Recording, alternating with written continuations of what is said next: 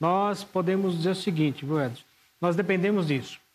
O que, que o Brasil está precisando realmente? De um projeto que hoje praticamente não existe. Né? Então, nós estamos nessa carência aí. É, vamos torcer para que isso aconteça, né? para que isso se realize. E hoje aqui eu tenho o maior prazer do mundo. É, é, eu quero e tenho a satisfação de convidar para encerrar o último dia do Conectas Sindemais 2021. Ele que é formado em Direito pela Universidade Federal do Ceará, estudou na Harvard Law School, foi deputado estadual, federal, prefeito de Fortaleza, governador do Ceará, ministro da Fazenda, ministro da Integração Social Nacional e candidato à presidência. É também autor das obras No País dos Conflitos, O Próximo Passo, uma alternativa prática ao neoliberalismo, um desafio chamado Brasil, e em maio de 2020 lançou o seu mais novo livro no campo da economia política, Projeto Nacional o dever da esperança e alcançou rapidamente o posto mais vendido na Amazon. Eu tenho o prazer de até mostrar um exemplar aqui que eu tenho comigo aqui, desse livro importantíssimo que eu recomendo para todo mundo fazer a leitura. E com vocês,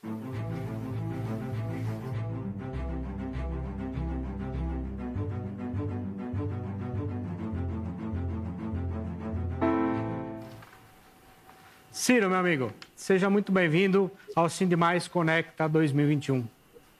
Muito obrigado a você, meu companheiro, meu amigo Paulo Ritz, muito obrigado pela gentileza aí da minha apresentação. Um abraço aí ao Ederson, que está conduzindo aí com todo o seu proverbial charme, né, o nosso Sindemais Conecta mais uma vez. Cumprimentar a Juliana, que eu estava acompanhando também aqui.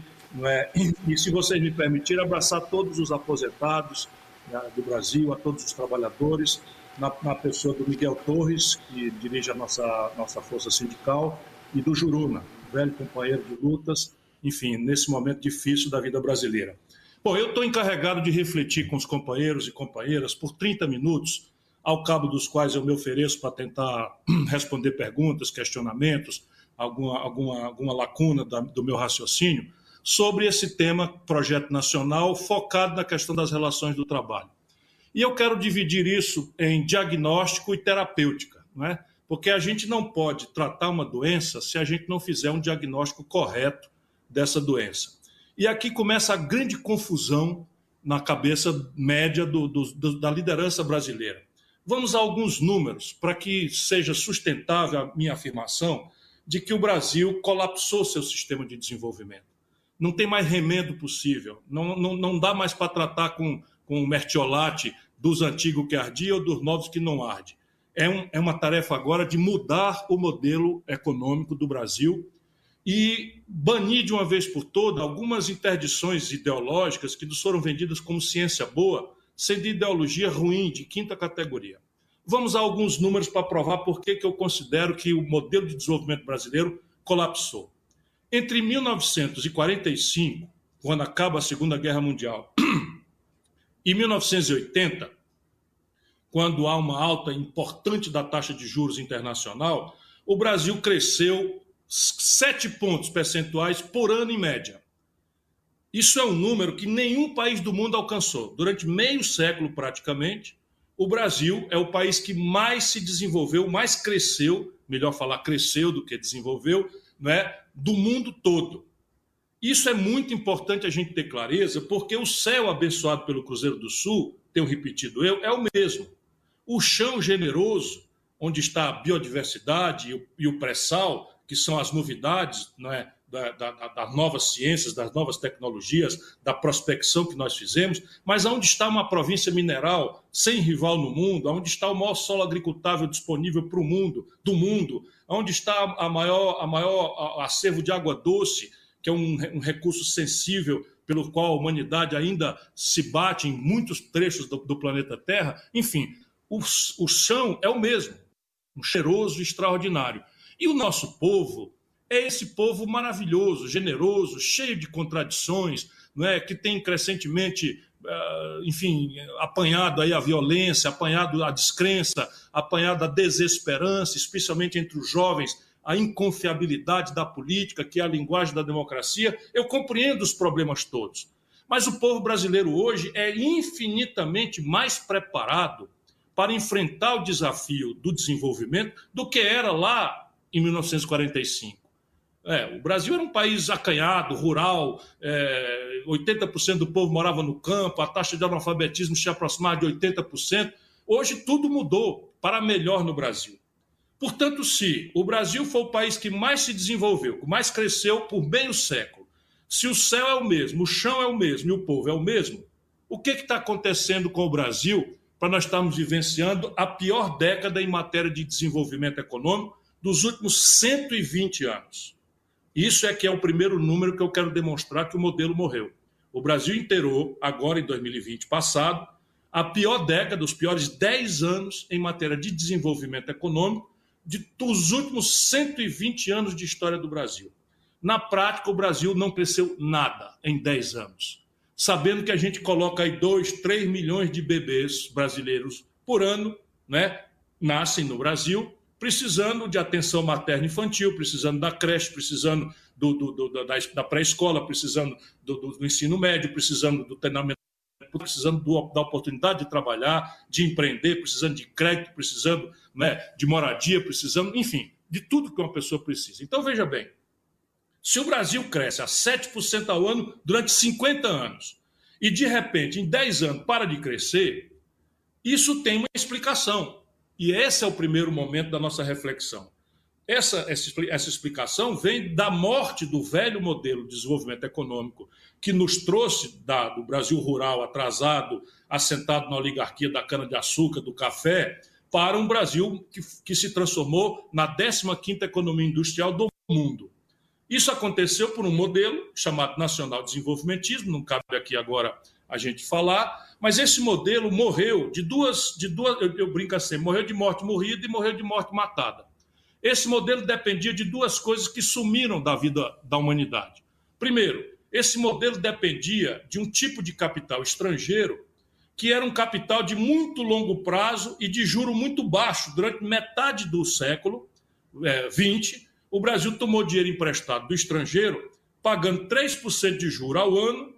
Tinha, quando tomava emprestado hoje, tinha três anos de carência para começar a pagar e tinha 12 anos de prazo para pagar emprestações do dinheiro. Então pensaram do tempo: ora, eu tomo um bilhão de dólares nessa condição de valsa e de juro baixo no mundo, abro uma companhia siderúrgica nacional ou abro uma Petrobras, uma Petrobras e depois de três anos, quando eu for começar a pagar, esse, esse investimento vai começar, o faturamento de dois, três anos me paga muito mais do que eu ainda tenho oito, nove anos para frente para pagar as prestações. Então não tinha erro. Danaram a tomar dinheiro emprestado lá fora e abrir Braz no Brasil. Eu estou brincando aqui para a gente né, não ficar falando economês, porque eu quero falar com a maior simplicidade que todo mundo merece. Né? Essa é a primeira perna: dinheiro farto, barato, vindo do estrangeiro que financiou esse desenvolvimento. A segunda perna qual era? A questão da tecnologia e o impacto da tecnologia, das novas máquinas, das novas formas de organização do trabalho, isso vai aterrizar no tema de hoje, dramaticamente, não é? Que começou a se acelerar de um jeito absolutamente frenético, quase enlouquecedor. Então, vou dar um exemplo prático. Quando o Juscelino Kubitschek trouxe a primeira linha de montagem da Volkswagen para São Bernardo para montar a primeira indústria automobilística brasileira, ele trouxe uma linha de montagem de segunda mão. A Volkswagen ia fazer uma linha de montagem nova, desmontou a linha velha e trouxe para o Brasil. E o Fusca, que, que a, a linha de montagem usada que a gente estava fazendo, era igualzinho ao Fusca que saía da linha de montagem nova lá na Alemanha. Só que a linha de montagem nova, com o mesmo dinheiro, com os mesmos trabalhadores, com a mesma energia, produzia 5, 10 Fusca por dia e a linha antiga só produzia um. Ou seja, começou a história da produtividade, que é você começar a produzir cada vez mais coisas com menos gente e com menos tempo pela força da máquina, pela força da tecnologia. O Brasil perdeu essas duas pernas e o modelo morreu.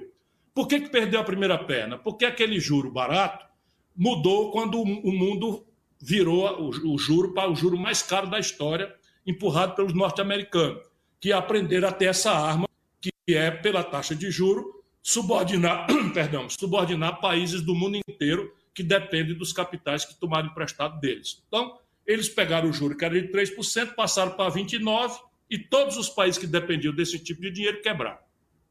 E nós tínhamos uma ditadura. E aí vem os nossos problemas de hoje.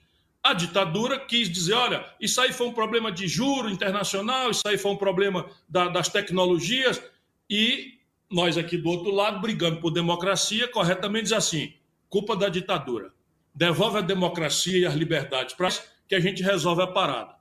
Então gerou-se toda uma geração de políticos, de onde está, de Ulisses Guimarães ao Lula, por exemplo, que na cabeça formou-se apenas preocupado com esses temas institucionais e políticos. Então, quando a gente se reunia, era ligeiro demais a gente fazer um acordo na oposição. Qual era? Eleição direta, anistia, constituinte e estamos conversando. Aí a gente discutiu o adjetivo, constituinte livre, soberana e democrática, constituinte livre, soberana e democrática, sob controle dos trabalhadores, anistia ampla, geral e restrita, anistia só para, o, só para, para os perseguidos, não anistia. Mas era, era simples a gente fazer a reunião e nós ganhamos todas, Paulo. Né? Você, muito garoto, já estava iniciado aí nas lutas. Nós ganhamos todas as paradas. Mas o problema é que o modelo econômico tinha morrido. E aí começa a desgraça brasileira. A democracia se instala com o Tancredo Neves e o Tancredo Neves morre. E a gente tinha feito um acordo para trazer o Sarney para poder fazer a transição e não ter perigo da ditadura querer recrudescer, dar um, um, retrocesso e tal. Hoje é fácil a gente olhar para trás, mas na época ninguém sabia se a gente tinha condição de precipitar. O próprio Lula enganou-se completamente, recusou-se a votar no Tancredo Neves no colégio eleitoral. Foi um grande erro histórico do PT Hoje o Lula sabe que cometeu esse erro grave, mas nós fomos lá e fizemos o Tancredo ganhar, mas o Tancredo morre. E aí a desgraça da morte do modelo econômico com o Sarney, que vinha do velho regime e que não tinha a confiabilidade que o Tancredo tinha, começa a tragédia política brasileira. Do mundo, acontece de fora para dentro do Brasil a tal história de uma nova ideia, que não é nova, mas que foi botada uma roupa nova nela, que é o chamado neoliberalismo. O que é o neoliberalismo? O neoliberalismo é uma ideia que simplifica tudo e é fácil de entender porque é, as pessoas não são obrigadas a conhecer como é que funciona a, a, a, economia e a integração internacional. Mas o neoliberalismo, em simples linhas, é o seguinte: vamos acabar com essa história do Estado, do governo se meter na economia, vamos diminuir o tamanho do Estado à menor dimensão possível, Estado mínimo, Vamos tirar esse Estado do domínio econômico e deixar que o mercado, ou seja, a competição acirrada, selvagem do, do, do mercado, resolva a parada do desenvolvimento. Isso foi vendido por três décadas no mundo e no Brasil como ciência boa, sendo ideologia de quinta categoria, porque isso nunca existiu na história verdadeira da humanidade. Jamais existiu desenvolvimento que não tivesse a parceria de um Estado poderoso, um empresariado competente e com uma universidade que fosse capaz de produzir as respostas tecnológicas e científicas que o modelo de desenvolvimento pede. Mas o Brasil caiu nessa esparrela aonde está até hoje. Então, o que é que acontece? O Brasil, que crescia 7%, de 1980 a 2010 cai para 2,2%, e olha a diferença de regime. Para a gente entender que o buraco é mais embaixo, não é trocar Chico, Manel, Maria por Rita, Pedro ou José. O problema é a morte do modelo e a tentativa de resolver esse problema com um modelo equivocado, que é o modelo neoliberal, que deu nisso. Entre 2010 e 2020, né, o Brasil cresce zero, e entre 1980 e 2010 o Brasil cresce 2,2%. O resto de ditadura, o, o Sarney, o Collor, né, o, o Fernando Henrique, né, o Lula, a Dilma, o Michel Temer. Né? Se a gente pegar essa década agora, foi seis anos de Dilma, com dois de Michel Temer e dois de Bolsonaro. Portanto, o problema brasileiro não é, volto a dizer, trocar Chico, Manel ou Maria. Nós temos que trazer essa discussão para o campo de ideia, de projeto, de compreensão de como se faz o desenvolvimento. Bom, esse é o diagnóstico. O Brasil colapsou seu modelo de desenvolvimento e a consequência disso, da gente ter um país onde nasce 2 milhões, 3 milhões de crianças por ano, é que o Brasil hoje tem os seguintes, sem crescer, o Brasil hoje tem os seguintes números. O Brasil está hoje com 14 milhões de brasileiros abertamente desempregados, é a maior quantidade de desempregados da história econômica brasileira. Mais grave, o Brasil, pela primeira vez, tem a maioria da sua força de trabalho empurrada para viver de bico, na informalidade, ganhando uma miséria, sem nenhuma proteção, nem hoje, nem na velhice futura, não é, pela informalidade mais grave da história do Brasil e que foi dramaticamente agravada por uma imprudente, mal refletida, mal debatida reforma trabalhista que aconteceu ainda no governo Temer.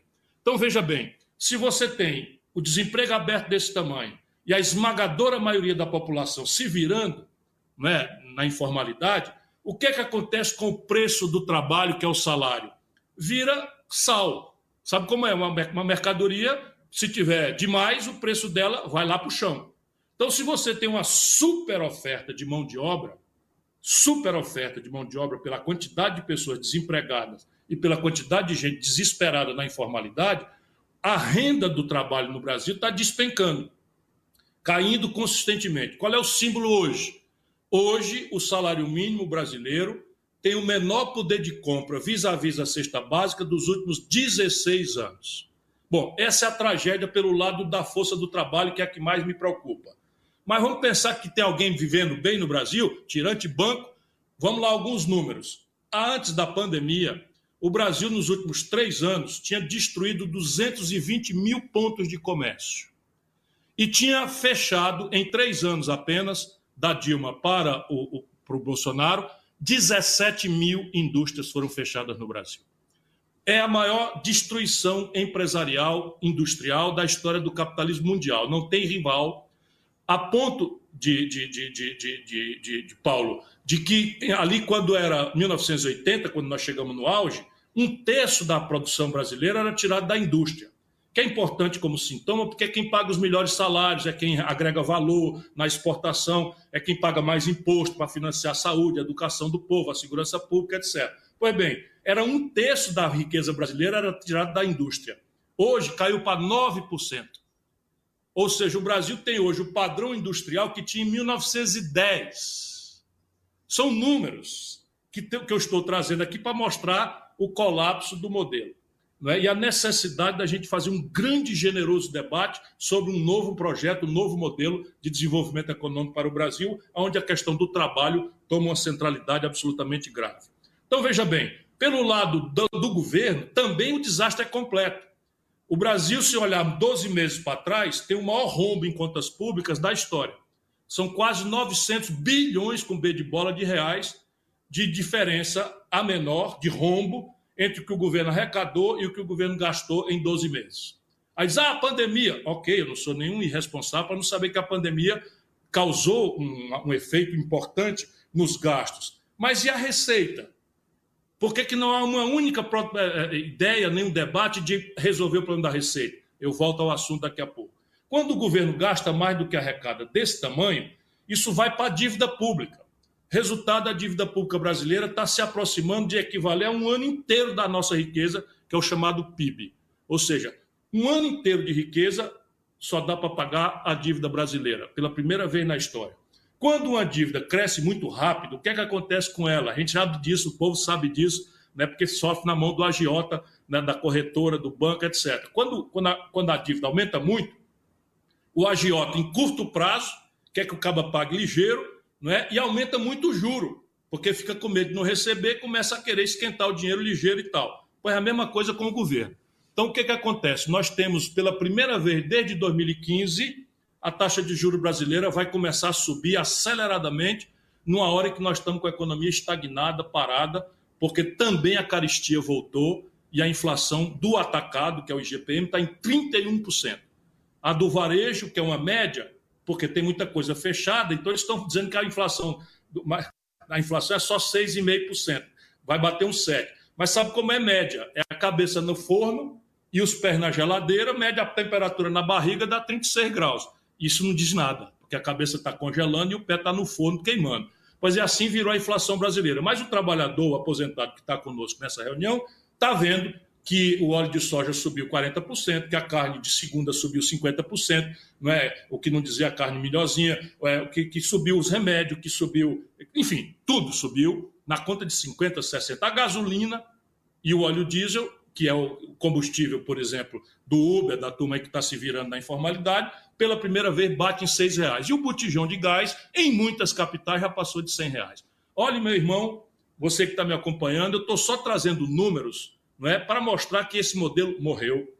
o velho modelo já tinha morrido, o novo modelo não presta e isso traz a gente agora o que fazer. Na minha mente, nós precisamos debater, né, se os problemas são esses, como eu acredito que sejam, nós precisamos debater como nós vamos sair disso. Primeiro, nós vamos continuar acreditando em mula sem cabeça, de achar que o mercado sozinho vai resolver a parada do desenvolvimento brasileiro, de metade do povo no desemprego ou na, ou na informalidade, da, da, insegurança pública generalizada ante a absoluta desmoralização do Estado, que não consegue proteger as famílias brasileiras, em, em, os crimes aumentando, uma pandemia dessa natureza? Fica flagrante que não. Então, nós precisamos entender que o Brasil precisa de novo de um projeto. O que é projeto, para a gente entender bem? Projeto é um plano. É um plano que quer dizer o seguinte: ó, nós estamos aqui, a parada é essa aqui, a dificuldade é essa, o tamanho do problema é esse, o número do buraco são esses aqui, e nós queremos ir para colar. Para colar onde é? Eu tenho uma proposta. O Brasil devia fazer um plano de 30 anos em que nós saímos hoje de onde estamos para ser um país parecido com a Espanha sob o ponto de vista de indicadores sociais. Né? Então, renda per capita, que é a renda por cabeça, a renda geral do, do país dividido por cabeça, a condição da qualidade da educação, a condição do acesso do filho do pobre à universidade que preste, sem precisar ficar devendo e, e, no FIES, e, e agora está inadimplente aí, humilhado no SPC. Aliás, dois números: mais de 80 milhões de brasileiros humilhados no nome no SPC, a maior quantidade da história. E outro número, 6 milhões de empresas pequenas e médias, especialmente, mas as grandonas também, no Serasa na antessala de quebrar. Ou seja, é, é, é, por qualquer lugar que você olhe, o desastre é completo. Então, o plano é esse: a ideia de fazer um projeto que tenha a capacidade de saber onde nós estamos agora, pisando firme no chão, e de dizer, nós queremos ir para colar com esse prazo. A partir daí é quanto custa, não é? Óbvio, quando quem tem um plano, quer dizer, eu vou fazer uma casinha. Tá bom, vamos fazer uma casinha. Então, quanto é que custa? É, como é que eu vou fazer? A minha poupança dá para começar, o alicerce, a parede, eu preciso tirar um crédito na Caixa Econômica para fazer o acabamento, eu vou pedir emprestado a um compadre, eu vou, eu vou aceitar o dote da minha patroa, um empréstimo do meu sogro e tal, que é um juro menor. Vai fazendo o plano, vai dizendo de onde é que vem o dinheiro para fazer. A mesma coisa, mal comparando, é um, um projeto de país. E depois a de tarefa, para acabar com essa estupidez de Estado, iniciativa privada, privatizo, não privatiza, isso tudo é uma grande bobagem ideológica, porque quando a gente aclarar o projeto, ele vai dizer qual é o papel do Estado, qual é o papel do, do, do, da iniciativa privada brasileira, em real, qual é o papel da iniciativa privada estrangeira, em dólar, porque quando entra dólar aqui, o cara tem que pagar em dólar para lá. Se esse negócio que ele abre aqui não fatura em dólar, como é que eu vou pagar dólar para fora se, se o negócio não gera dólar? Enfim, são coisas que a gente tem que fazer. Projeto. Nacional, porque as condições de trabalhar, de produzir, de empreender não são globais. Ao contrário dessa mentirada toda, o preço do, do, do dinheiro e o perfil do capital não é global. O Brasil tem o juro mais caro do mundo há mais de 30 anos. E entra direita, sai esquerda, diz com ressa fiada para cá, pinta de azul para colar, pinta de vermelho para colar. 35 anos, a maior taxa de juros da história da humanidade é aquela que se impõe às empresas e aos trabalhadores e às famílias de classe média no Brasil. Quem está no SPC sabe o que eu estou falando. Tirou um crediário na Casa Bahia de 700 reais para comprar uma geladeira ou um fogão, pagou 150, 200, perdeu o emprego e agora quando foi ver a conta está em 800, 900 reais. Quando foi no outro mês estava em 200 por conta dessa loucura de juros sobre juros, que é uma ladroeira geral que infelizmente um país sem governo que está, enfim, que é basicamente mandado pelo dono do dinheiro, dos bancos, etc. Pois bem, por isso esse projeto tem que ser nacional. Eu já falei em tecnologia. Hoje a tecnologia é uma diferença tão importante que é besteira a gente achar que vai sustentar a competição com o mundo se nós não fizermos o nosso próprio desenvolvimento tecnológico. Quem estivesse duvidando disso, veja o que é está acontecendo conosco com o Brasil. Nós estamos no último lugar da fila da vacina, por quê? Porque o Brasil desaprendeu a fazer coisas que sabia fazer há mais de 120 anos. Sabia, Paulo? Há 120 anos, o Instituto Butantan de São Paulo e a Fundação Oswaldo Cruz, que é sediada no Rio, sabiam fazer vacina. Agora nós estamos precisando da matéria-prima vinda da China para poder fazer vacina, que é um remédio básico. E isso está matando centenas de milhares de pessoas no Brasil, porque ficamos no fim da fila não é? E, e, e não, nós vamos virar 2022 faltando vacinar o nosso povo, porque desaprendemos a fazer. Isso tudo é verdade em todas as áreas. Um carro que é produzido em São Paulo, 80% do valor dele vem do estrangeiro. De cada 100 remédios que a gente entra numa farmácia, pode ter a bandeirinha verde e amarela na, na, na caixinha, não adianta nada. De cada 100 remédios que a gente toma, líquido, ou de, de comprimido, ou de pozinho, de cada 100, 86 está vindo do estrangeiro. Todos os nossos aparelhos eletrônicos, os nossos celulares, os nossos computadores, toda a nossa química fina, todas as fibras da nossa roupa está vindo de fora. Né? Toda a petroquímica mais sofisticada está vindo de fora, num país que sabe fazer tudo o que quiser saber fazer em matéria de refino. Só para dar um exemplo. E tudo que vem de fora a gente paga em dólar e não tem o dólar para pagar. Resultado prático: o Brasil basta crescer dois pontos, quebra de novo, como quebrou com o Fernando Henrique lá atrás, quebrou com a Dilma, depois de um voozinho de galinha que o Fernando Henrique feliz, está ali no primeiro momento do real, depois quebrou o Brasil. O Lula fez o povo ficar feliz e depois quebrou o Brasil já na mão da Dilma. E o país no consolidado, quando a gente olha um pouquinho de longe, está aí 2% de crescimento médio nos últimos 40 anos, 35 anos, e zero de crescimento na última década. Bom, desenvolvimento. Desenvolvimento não é fatalmente obra do acaso. Por isso que a gente tem que falar em projeto nacional de desenvolvimento. E o Brasil adotou uma economia política absolutamente estúpida, que vem sendo repetida. Outro dia eu, eu, eu gravei isso, e um bocado de gente se zangou comigo. Como é que eu comparo? Eu não estou comparando Chico com Maria, estou comparando modelo econômico. Então, quando o Brasil quebrou com o Fernando Henrique, ele botou, tentou botar a economia brasileira num piloto automático. Todo mundo sabe repetir isso, que é câmbio flutuante, superávit primário e meta de inflação. Quando a gente organiza disso, e o Michel Temer trouxe, botou um teto de gasto que proíbe que o Brasil aumente seu investimento em saúde, educação, infraestrutura, segurança pública e tudo mais por 20 anos, ou seja, 40 milhões de bebês no mínimo vão nascer sem ter direito a uma maternidade que já não tinha né, para boa parte dos brasileiros, menos de 20% das crianças numa creche no Brasil, e eles botaram essa trempe toda. Pois bem, com esse tipo de decisão, o Brasil não cresce. Porque crescimento, ninguém precisa ser economista para entender, vem de investimento. E o investimento é público, privado nacional ou é estrangeiro tudo que eles estão fazendo é dizer que o estrangeiro vai fazer sozinho o investimento que nós precisamos. Nunca houve isso na história da humanidade. Mas vamos agora resolver o problema do Brasil. Como é que a gente resolve? Primeiro, quatro motores da economia precisam ser consertados porque estão no prego, como a gente chama aqui no Nordeste, ou enguiçado, como vocês chamam aí em São Paulo. Então, vou, já estou avisado aqui que falta cinco minutos, eu vou acelerar. Primeiro motor que chama a economia para crescer é o consumo das ninguém precisa ser né, economista. Se o cidadão e a sua família aumenta o consumo, o comércio vende mais.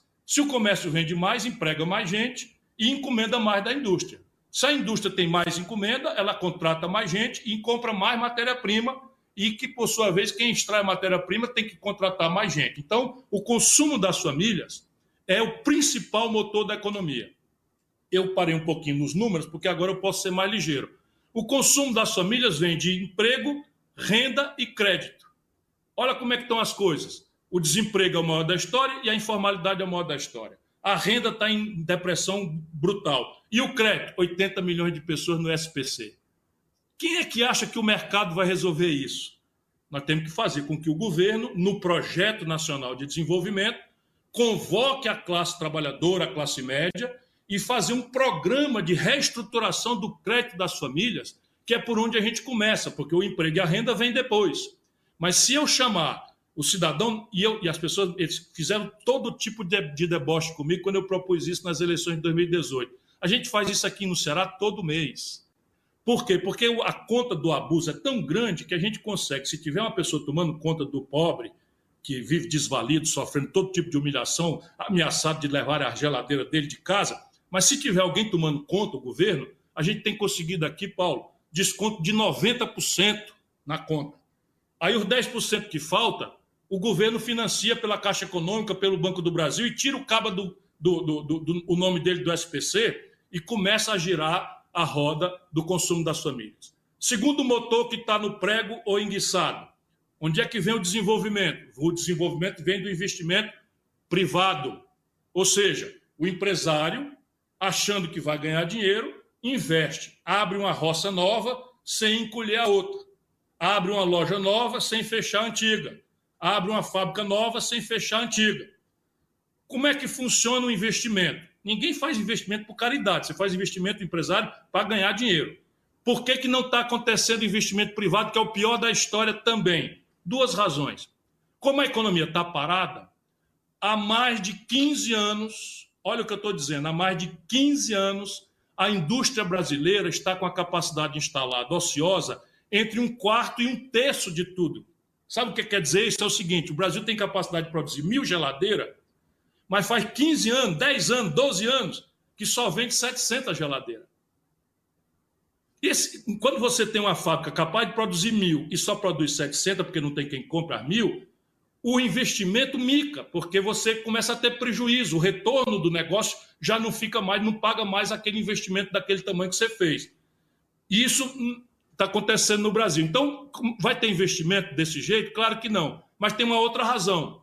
O explosivo endividamento empresarial que eu já descrevi. 6 milhões de empresas brasileiras estão no Serasa, escorchado por 35 anos do juro mais violento da história da humanidade, que está voltando pesado agora né, depois de uma oportunidade de ouro que nós jogamos na lata do lixo por pura estupidez, incompetência e interdição ideológica. Aqui também, se o governo não entrar, primeiro, aumentando a competição no setor financeiro. Hoje, 85 de cada 100 transações financeiras no Brasil cai na mão de cinco bancos. E dois desses bancos são públicos, mas estão entregues ao controle do, da iniciativa privada e eles jantam em São Paulo ou em Fortaleza uma vez por ano e combinam. Combina a taxa de juro e combina nas tarifas.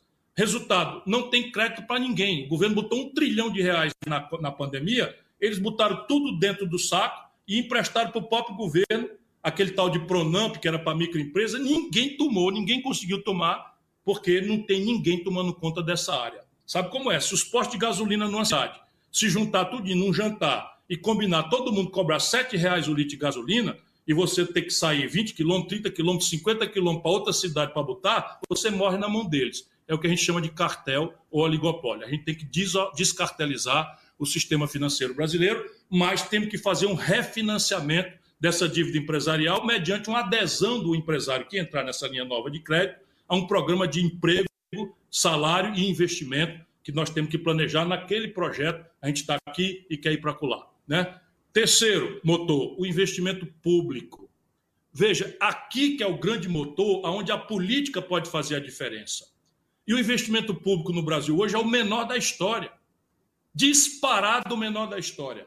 Nós chegamos a investir 3%, 4% do, do PIB né, com dinheiro federal. Hoje nós estamos com menos de 1% do PIB, e esse menos de 1%, 0,75%, é espalhado, pulverizado em mil prioridades estúpidas que não têm retorno de nada e com a roubalheira generalizada que está pior do que nunca.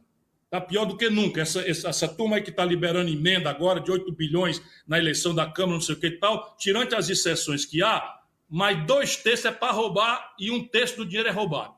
É só a imprensa brasileira abrir o olho e procurar pesquisar. Não é difícil achar isso. Só quem não consegue ver é o Ministério Público, quem não consegue ver é a imprensa brasileira, quem não consegue ver são os, são, são os políticos que querem que o povo é, é, é continue distraído com as molecagens ideológicas e moralistas mentirosas, enquanto nosso povo está desesperado. Como é que a gente conserta isso? Aqui está o ponto central da virada do jogo. Por quê? Porque aqui o governo pode tomar iniciativa. Se nós tivermos 300 bilhões de reais por ano para fazer um grande programa de infraestrutura e de expansão dos serviços essenciais, creche, moradia, saneamento básico, moradia popular, saneamento básico, que gera emprego instantâneo, na veia, imediatamente, sem maior dificuldade de qualificação, sem maiores dificuldades ou nenhuma dificuldade de importar nada do estrangeiro. Isso é uma experiência que eu tenho. E onde é que estão esses 300 bilhões? Bora lá. Primeiro, o Brasil, nessa crise tremenda, dispensou ano passado 320 bilhões de reais de renúncia fiscal. Não é só negação.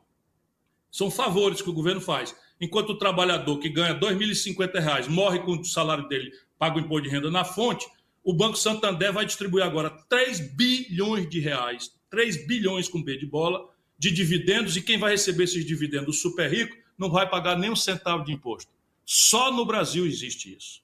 Eu cobrava quando fui ministro da Fazenda e, surpreendentemente, o Fernando Henrique revogou e o Lula manteve revogado. Isso daí você pode arrecadar 80 bilhões dos 300 que a gente precisa achar. Nas renúncias fiscais, um pente fino nos 300 bilhões, se nós tirarmos 20%, não altera nada. Você consegue mais 60, 70 bilhões. Lá se vai de 7, 15, 150 bilhões, já chama a metade. No mundo, as grandes heranças, acima de 20 milhões de reais, pagam uma, uma alíquota mínima de 29%. Sabe quanto é no Brasil, Paulo? 3,9% as grandes heranças. E as pequenas também. Ou seja, a gente devia dispensar as pequenas de pagar qualquer coisa e aumentar gradualmente para as grandes heranças acima de 30 milhões, 40 milhões, 50 milhões, 1 bilhão de reais, cobrar como o mundo inteiro cobra. Os Estados Unidos cobra, o Biden está aumentando agora. Aqui também já dá para achar mais uns 30 bilhões de reais. Vamos pegar mais algum exemplo, só para não cansar muito vocês, mas eu só querendo mostrar que existe saída. O nosso problema, como eu vou concluir, é a que senhor você quer servir estando no poder. E essa é a tragédia brasileira que a gente pode resolver com o nosso voto. Então, veja bem, o Brasil, um cidadão que nesse instante está nos ouvindo num Uber, esse cidadão né, paga 4% do valor do carrinho dele que ele já financiou, além de pagar 25% da corrida para o Uber, sem o Uber dar nada de volta ele anunciou o negócio do aplicativo, de pagar a gasolina R$ reais, ele paga para o governo 4% do IPVA. O cidadão no Brasil que tem um jatinho, uma lancha, não é? Não paga IPVA. Percebe? Só no Brasil tem isso. Não paga IPVA. Se a gente aí dá para achar mais uns 12 bilhões de reais. Enfim, o dinheiro eu sei onde está. O grande problema no Brasil é político. Por quê? Porque quem não paga imposto no Brasil, super ricos, é quem acaba mandando na política. Mas quem vota somos nós. Então tem um probleminha aí. Por que, que nós que votamos permitimos que vá para lá 300 deputados de 500 que tiram os direitos do trabalhador? É porque a gente vota descuidado. Vamos falar isso com seriedade.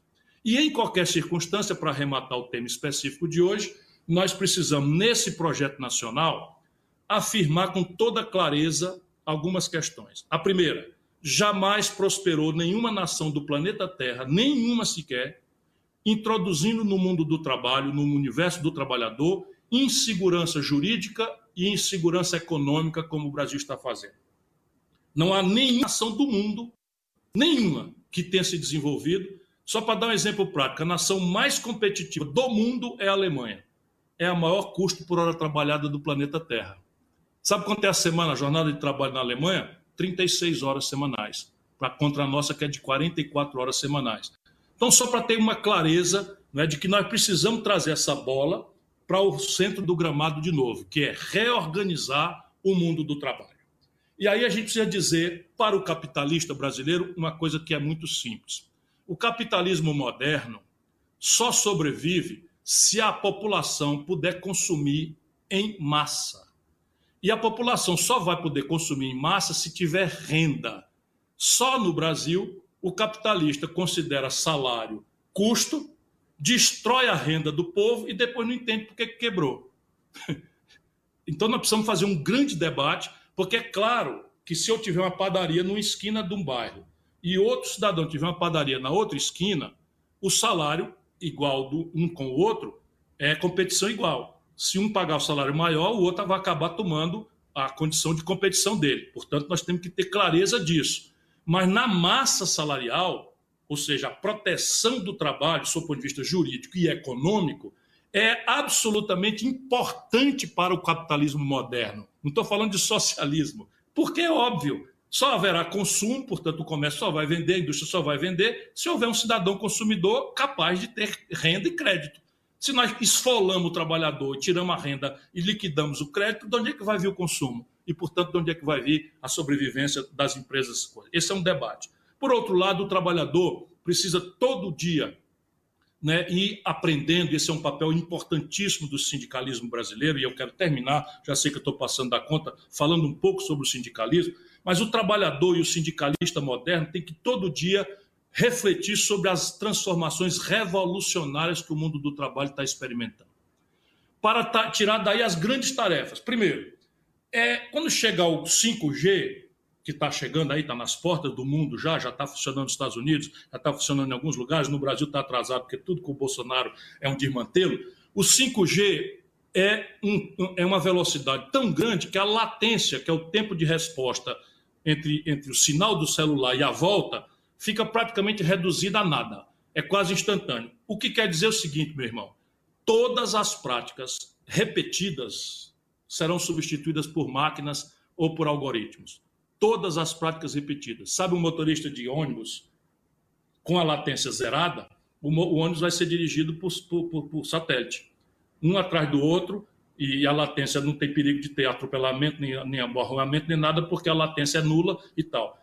O médico, né, o médico que vai examinar o paciente vai sumir também, porque as máquinas serão capazes de fazer o exame completo e um algoritmo vai ler o raio-x, vai ler a ecografia, vai ler a tomografia computadorizada, a ressonância magnética.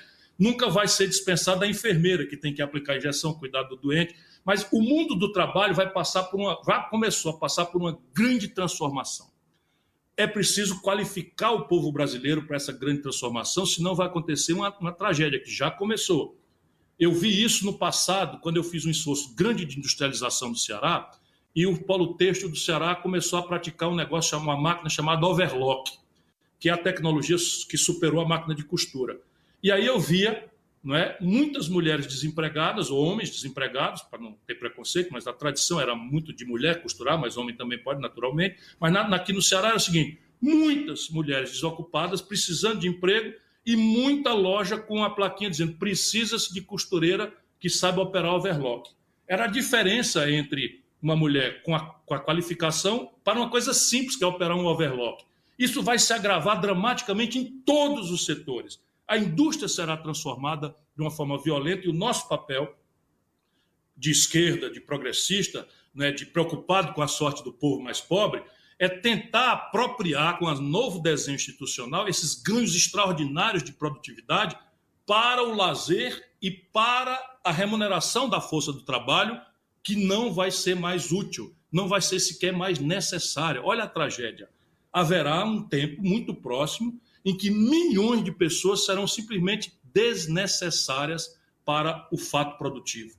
E isso quer dizer o quê? Que nós precisamos introduzir política de qualificação para anteontem, e a escola brasileira é uma tragédia, temos que revogar completamente esse decoreba e superficial. Apropriem para a classe trabalhadora esses ganhos extraordinários de produtividade. Tudo isso só acontecerá se nós tivermos capacidade na política de não achar que a nossa disputa é uma disputa de, de, passado, uma disputa de personalidade, uma disputa de ego, de vaidade, de gratidão, de ódio, nada disso. Nós precisamos obrigar todos os partidos, todos os políticos a refletir sobre esses problemas que eu estou mencionando e a propor concretamente soluções que a gente possa dizer: isso dá para fazer. E acredite, meu irmão, dá para fazer. Um país que, na condição que nós tínhamos na década de 50, foi o país que mais encantou o mundo, hoje tem muito mais condição de ser uma civilização para o mundo inteiro admirar. O que está falhando entre nós é a política. Então, viva! Está na mão da gente resolver. Maravilha, Ciro. É... Bom, tem, tem um monte de pergunta aqui, Ciro. Eu vou tentar mais ou menos. Várias delas você acabou respondendo né, na, sua, na sua intervenção aí. É, mas tem algumas um pouco mais específicas que eu vou, gostaria de ouvir a, a, a, sua, a sua opinião. É, uma delas assim, no programa do PDT, que está no site do partido, vê-se no item 2.10, que a proposta é revogar toda a legislação que limite o direito de organização dos trabalhadores. Isso significa o que na prática, Ciro? É isso que eu acabei de falar. Nós votamos e lutamos muito contra a reforma trabalhista da forma como foi feita, e por tudo que eu falei aqui, a gente tem que ter clareza de que nós precisamos debater uma reestruturação do mundo do trabalho.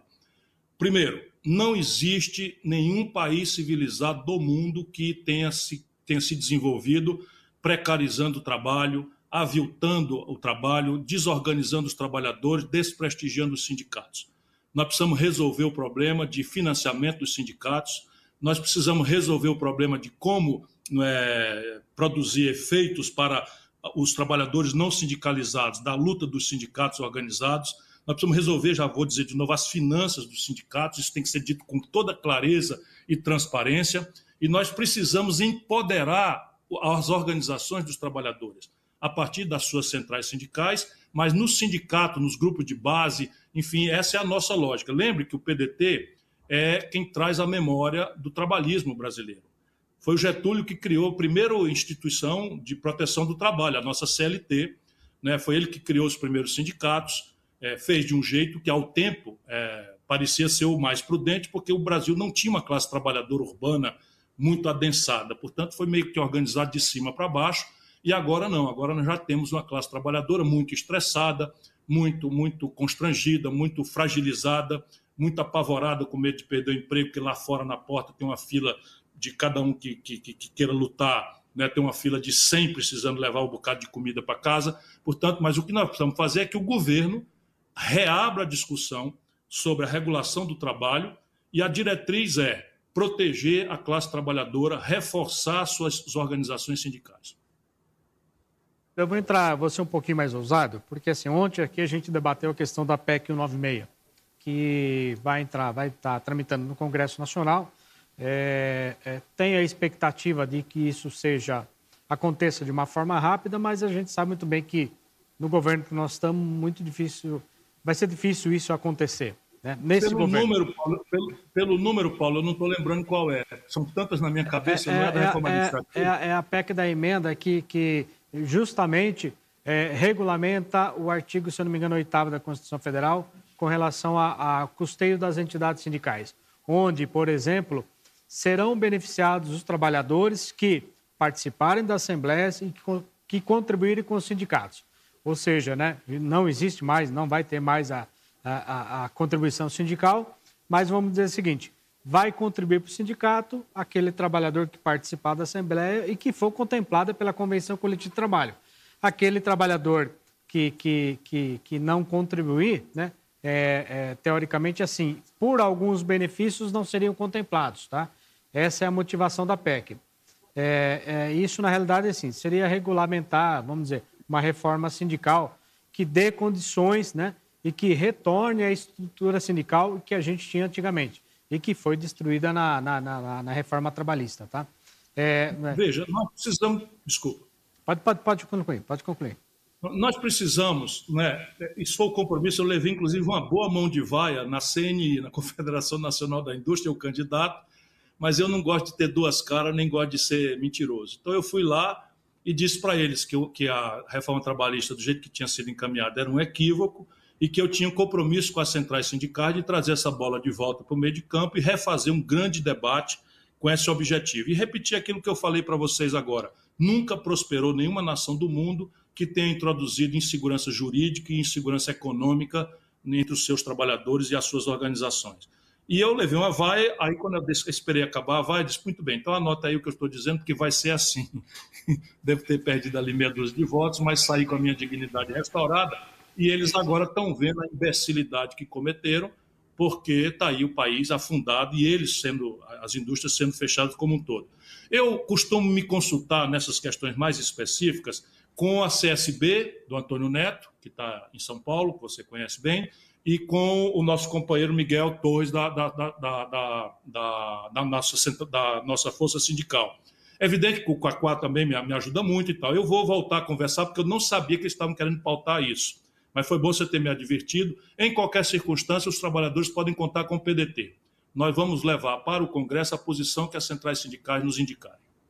Mais uma, uma consulta, Ciro. É, com relação ao Ministério do Trabalho e Emprego foi uma grande perca para todos os trabalhadores e na relação é um capital-trabalho, né? Qual é a tua? É um Gostaria de ouvir você. Gostaria de ouvir, de ouvir de vocês. será recriado no primeiro dia. Muito bom, muito bom.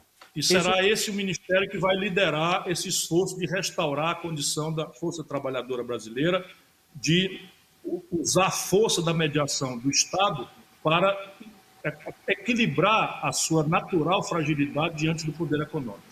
Sim, porque a gente perdeu, né, Ciro? A gente perdeu a referência, porque a gente tinha aquela referência, o ministro do Trabalho, para a gente encaminhar uma pauta, para a gente fazer uma reivindicação. Isso. Hoje nós perdemos isso, né? O presidente do PDT, o meu companheiro e meu irmão Carlos Luque, Carlos foi ele mesmo foi... ministro do Trabalho. O secretário também geral do partido, que é o, que é o nosso Maneca, também foi ministro do Trabalho. Portanto, esse é um compromisso de vida nosso do PDT. Você sabe que eu tive na posse do Carlos Lupe ele fez uma abordagem muito interessante lá, né? Que ele disse o seguinte: eu sou oriundo e defensor da classe trabalhadora. Só que eu tenho as minhas limitações. Ou seja, ele respeita o lado capital, mas ele era um defensor da classe trabalhadora. Eu acho que isso que está faltando hoje, Ciro, voltar. Ter um Ministério do Trabalho, que tenha um representante da classe trabalhadora e que faça essa mediação. Porque, assim, perdemos a referência do Ministério do Trabalho, do ministro do Trabalho, né, de um ministro do Trabalho, e automaticamente é, é, acabamos com a estrutura sindical. Ou seja, aquelas duas entidades que faziam essa mediação entre capital e trabalho e que o empresário também ganhava com isso, porque ele precisa, como você muito bem diz, né? As empresas precisam dos sindicatos, até porque só através das convenções e dos acordos se estabelece uma igualdade de concorrência, por exemplo. E isso se perdeu. Né? Isso acabou perdendo sentido depois que o Ministério do Trabalho foi extinto e que os sindicatos, a estrutura sindical foi totalmente arrebentada, né, Ciro? É, esse modelo econômico pede isso, a ideia de transformar o trabalho no que eles chamam de uma commodity. O que é uma commodity? É sal, um quilo de sal. Se o sal estiver sobrando, o preço do sal cai. Não é? Só que a força do trabalho não pode ser vil não é? Como, como, como um objeto qualquer. Isso, isso eu já volto a dizer. Eu desafio qualquer político ou qualquer empresário conservador a rebater essa frase que eu estou dizendo. Jamais desenvolveu-se nenhuma sociedade que tenha introduzido no mundo do trabalho insegurança econômica e segurança jurídica. Aí os americanos têm salário mínimo hora. É o jeito deles organizar, mas tem salário mínimo hora. E entre as nações ricas é a mais desigual e a pobreza está piorando muito lá nos Estados Unidos. E o país mais competitivo do mundo é a Alemanha. É o que mais protege a classe trabalhadora. São coisas práticas. Assim, Estou lhe dizendo que a jornada semanal de trabalho na Alemanha são 36 horas. E a Alemanha, onde entra para competir, esmaga a competição, porque salário não é custo. Salário, na massa salarial, é a partida da escala da economia nacional e a condição de participação do trabalhador no, no resultado. E, e, por isso a produtividade alemã é tão grande, porque o trabalhador sabe que não é uma engrenagem que vai ser jogada fora se, se enferrujar. Ele é uma parte grande do processo produtivo e é remunerado proporcionalmente ao resultado que a empresa tem.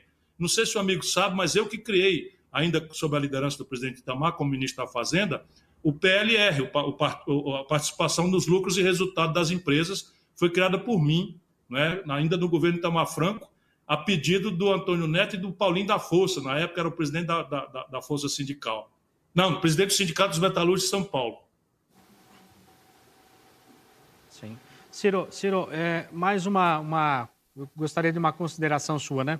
Hoje, dia 28 de abril, é o Dia Mundial em Memória das Vítimas de Acidentes e, e Doenças Ocupacionais é, é, do Trabalho. Eu gostaria que você fizesse aí uma consideração, uma homenagem a essas vítimas aí para a gente, é, sei lá, de forma lamentável ou não, né? Mas para a gente re relembrar, né? Essas pessoas que foram é, vitimadas. É muito importante, isso. é muito importante porque o trabalho repetitivo é, é uma coisa, inclusive, que o Charlie Chaplin, de forma genial, satirizou num, num, num, num filme antigo maravilhoso que chama Tempos Modernos, em que o homem era transformado nisso que eu já mencionei quando eu falei transformar o trabalhador numa engrenagem que se enferrujava, eu estava muito com essa imagem na cabeça. E esse é um dia para a gente lembrar de quantas pessoas, não tendo alternativa, se obrigam a práticas repetitivas e acabam adoecendo ou mentalmente ou fisicamente por conta disso. Né? E, e nós precisamos é, também é uma lacuna importante que é o fim do Ministério do Trabalho né, e o seu papel normatizador, o seu papel de fiscalização do ambiente de trabalho, a extinção dele acaba também agravando essas doenças ocupacionais. Um abraço para todos que foram vítimas disso e para todos aqueles que não, não puderam ainda né, ter uma proteção, saibam que nós estamos muito preocupados com isso. Ciro, é, salário mínimo Fala alguma coisa para a gente aí. O salário mínimo é a principal e mais veloz ferramenta de distribuição de renda no Brasil. Isso é o que está revelado. E hoje, deixa eu dizer também um número, porque eu gosto de trazer números para a gente saber, para que as pessoas não tenham ilusão. O número, não dá para brigar com o número, né? 2 mais 2 é 4 aqui em Marte, de manhã, de tarde, de noite, debaixo d'água. Em qualquer lugar, 2 mais 2 são 4 e acabou. Então, o número é esse. Pois bem, o salário mínimo brasileiro hoje tem o menor poder de compra vis-à-vis -vis a cesta básica dos últimos 16 anos. Mas se você quiser ver como esta é uma aberração do Brasil, do governo brasileiro, eu vou lhe dar um dado. O salário mínimo brasileiro em equivalência de compra com o dólar só perde para o da Venezuela, que está vivendo uma hiperinflação. O salário mínimo da Venezuela hoje equivale a um dólar, que é uma tragédia que está acontecendo lá, porque é uma hiperinflação monstruosa que o Brasil já viveu coisa parecida no passado. Tirante a Venezuela, o Brasil tem um salário mínimo menor do que o Uruguai, menor do que o da Colômbia, menor, muito menor do que o do Chile, muito menor do que o da Argentina, muito menor do que o do Paraguai, sabe? Economias que são muito menores do que a nossa. Por quê? Porque ideologicamente está no poder, infelizmente, com um voto de 57 milhões de irmãos nossos, alguém que não respeita o trabalho como um valor moral, como um valor social, como um valor o mais relevante de uma sociedade humana. A coisa mais nobre é o trabalho, porque sem o trabalho o homem não tem honra, sem a sua honra o homem se morre, se mata. Esse é o verso do Gonzaguinha, não dá para ser feliz. É uma lembrança do verso do Gonzaguinha. Portanto, não há nenhuma razão, nenhuma razão para o salário mínimo não voltar a ter um poder de compra equivalente, pelo menos aí a uns 300 dólares, não é? que seria o equivalente hoje é, tomando cinco, aí seriam R$ 1.500, no mínimo, no mínimo. É, e, a, e a economia brasileira suporta perfeitamente isso se voltar a crescer. Qual é a grande questão? É o setor público. Ora, mas o setor público tem como resolver o problema pela receita. Não pode ser oprimindo o salário de um trabalhador e dando a ele um salário por um mês inteiro de trabalho que no fim do mês não pagam duas cestas básicas. A cesta básica em São Paulo está custando 632 reais. Isso semana passada, porque está subindo tudo. E o salário mínimo não paga duas cestas básicas. Então, evidentemente, nós temos que ter uma política de salário mínimo, mas tem que estar ambientada num projeto que também diga como nós vamos consertar as contas do governo. E aquele caminho que eu lhe disse, aumentar o imposto para os super ricos e diminuir da classe média e da classe trabalhadora. Muito bem, muito bem, Ciro. É, eu só gostaria de fazer uma consideração assim. É, na abertura fiz a tua, tua qualificação, a leitura do teu perfil aqui, Ciro. A gente teve que resumir, porque senão eu ficaria horas e horas falando aqui da tua qualificação, né? Mas é, tem duas que eu, que eu aprecio muito e gostaria de registrar esse elogio para você. A primeira de que você é um professor. Eu acho que isso é um diferencial muito importante para o nosso país. Segundo, que você é um professor sábio e muito inteligente. Então, são duas qualidades aí que se acumulam a você e, e você recebe esse, esse elogio nosso aqui. É, eu quero, gostaríamos, Ciro, de ficar aqui muito mais tempo falando com você, né? Pela, até pelo teu conhecimento, pelo teu poder de, de dicção, pela, você, você fala muito bem, expressa muito bem, você é muito didático na sua fala. Só que, infelizmente, a gente tem a nossa limitação de tempo aqui, mas eu gostaria, assim, é, de agradecer muito, muito, imensamente ao teu convite. Você foi muito gentil com a gente em ter participado do, do Conecta 2021. E eu gostaria que, assim, em três minutinhos, Círio, é, é, que você fizesse as suas considerações finais, é, dizendo para a gente o seguinte: o Brasil tem jeito? O Brasil tem jeito. Nós, o Brasil tem jeito. Eu vou repetir aqui de novo alguns números para não parecer que é só uma paixão imensa que eu tenho a poder dar minha vida inteira ao Brasil e não tenho nenhum arrependimento. Já tentei ser presidente três vezes, não consegui ser e não perdi em nada o amor que eu tenho ao povo brasileiro e a devoção à nossa pátria. E é isso, eu quero morrer lutando pelo Brasil, pelo povo brasileiro. Sabe, eu não sou filho do barão, eu nasci numa família muito modesta, meu pai e minha mãe passaram muitas dificuldades. Eles, ambos se libertaram da pobreza e da miséria pela educação, me educaram os dois professores eu também tive da vida todas as generosidades e eu só posso fazer por onde merecer tanto carinho que Deus me deu, que a vida me deu, devolvendo isso com muito amor e paixão ao Brasil. Mas eu me despeço dizendo por que, que eu estou seguro que o Brasil tem jeito. Vou lhe dizer de novo: fisicamente, não há nenhuma nação que tenha a prodigalidade de recursos naturais que o Brasil tem. Um de cada seis litros de água doce potável do mundo a maior biodiversidade, que é base de uma nova química, de uma nova farmácia, de uma biotecnologia, que é muito mais enriquecedora muitas vezes mais enriquecedor do que derrubar a floresta para criar gado e, e, e, destruir a floresta, que vale muito mais, trilho, muitos trilhões mais em pé do que os, os, poucos milhões que possa se ganhar no curto prazo. O Brasil tem a maior província mineral. O petróleo, só o que já está ponderado no Brasil, são 20 trilhões com T de, de tapioca, de pré-sal. Isso é suficiente para financiar a gente transformar toda a sociedade brasileira numa sociedade de clédia. E a cobiça internacional é que está fazendo com que estão atuando aqui dentro. Né? Os nossos governantes traidores estão entregando as nossas riquezas ao estrangeiro. Fisicamente, portanto, nenhum país tem tanta riqueza como nós. Sob o ponto de vista humano, quando a política engrenou, vou dar aqui um exemplo prático. O Juscelino Kubitschek fez, na Belém Brasília, fez a indústria automobilística, fez o Oroz aqui no Ceará duas vezes, fez, fez, fez, enfim, fez Brasília em cinco anos. O Brasil foi bicampeão mundial de futebol em 58 e 62. O Brasil lançou a bossa nova, que é um ritmo que até hoje o mundo inteiro admira. Se você vai chegar no Japão, tem aqueles, aqueles teclados elétricos que a gente compra importado. Tá lá, bossa nova, que é um ritmo criado pelo povo brasileiro. O cinema novo desenvolvido no Brasil, uma linguagem sofisticada, cara, virou ganhador de festivais no mundo inteiro. Olha, não tem conta o que o povo brasileiro é capaz de fazer quando ele recupera a autoconfiança. E só quem pode fazer isso é um projeto de nação que nos una. Não é para concordarmos todos, é para organizar a discussão. Quem for a favor, pega na rodilha para consertar. Quem for contra, vai criticando, dizendo: olha, melhor fosse assim, mas o Brasil hoje é cada um atirando para um lado, é ódio, é paixão, e isso, ódio e paixão, nunca foram bons conselheiros. Vamos votar com inteligência, lembrando que esse é o maior país que o mundo vai admirar e não vai demorar isso. Muito bem, Ciro. Muito obrigado. Eu acho que o remédio um para o nosso grande. país, o remédio para o nosso país realmente é o voto. Eu desejo votos de satisfação para você e muita sorte no futuro para nós todos brasileiros. Nós precisamos de gente como você, com certeza. Muito obrigado um mais uma grande. vez.